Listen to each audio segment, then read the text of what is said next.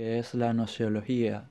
La nociología es la rama de la filosofía que estudia la naturaleza, el origen y los límites del conocimiento. Básicamente, la naturaleza del conocimiento en general.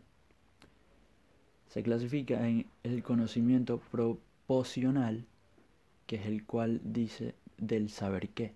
Saber que eso es verdadero, saber que creemos en la veracidad de eso, saber que hay fundamentos para creer eso.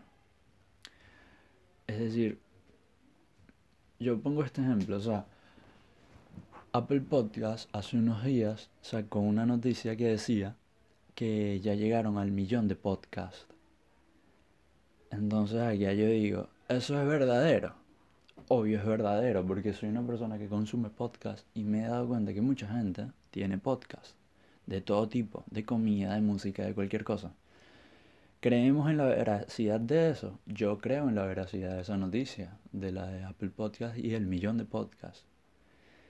Y hay fundamentos para creer eso totalmente, la noticia de Apple Podcast. Entonces, ¿qué creo yo? Que los podcasts se están haciendo cada vez más parte de nosotros. Tanto así que para mí, en vez de, o sea, llegar al punto en el que en vez de conocer a alguien y preguntarle el nombre, les va a preguntar cómo se llama tu podcast, ¿sabes? Algo así, porque hay podcast de todo. Cuando digo de todo es de todo, o sea, hay podcast de personas haciendo ejercicio, imagínate, o sea, para todo hay podcast. Bueno, en fin. El siguiente del conocimiento de la nociología es el conocimiento práctico, que este dice de saber cómo. Es decir, enuncia para afirmar o negar algo. Por ejemplo, si alguien te dice, llega, no sé, tu mamá y te dice, hijo, ¿sabes cómo hacer una torta?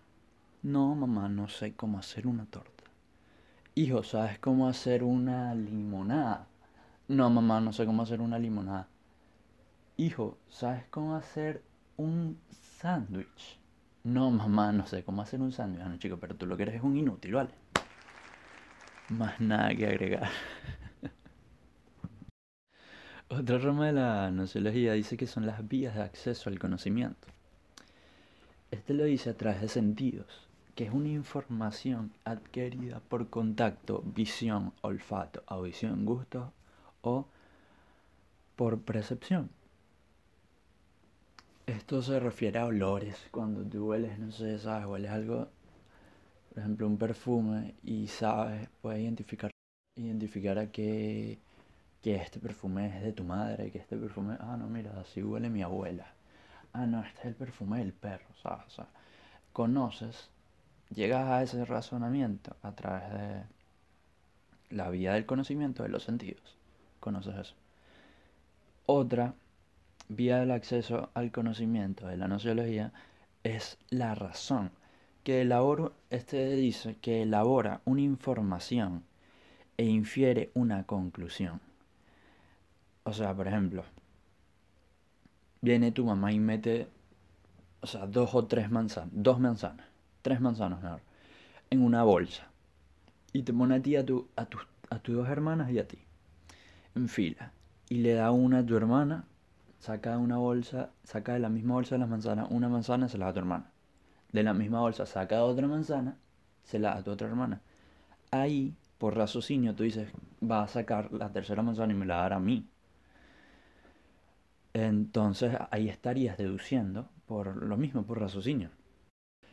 Aunque también podrían ocurrir dos situaciones, que es una, que le estén dando las manzanas a tu hermana y tú digas, ah, bueno, la tercera manzana es mía. Y de repente tu mamá saca la bolsa y se la queda a ella, tu mamá, coño madre. Seguía la manzana, ella. Imagínate, tú te quedas como que, ah, mira. Qué bolas, no, mi mamá. y la otra es que de repente esté sacando las manzanas, le da una a tu hermano, le da una a tu, otra, a tu hermana. Y tú dices, bueno, la tercera manzana es para mí. Y de repente te muestra la bolsa vacía a tu mamá. Ahí descubres que tu mamá es parte también, es maga. Una mamá mago. no, es increíble. En parte también las mamás tienen cosas de magos.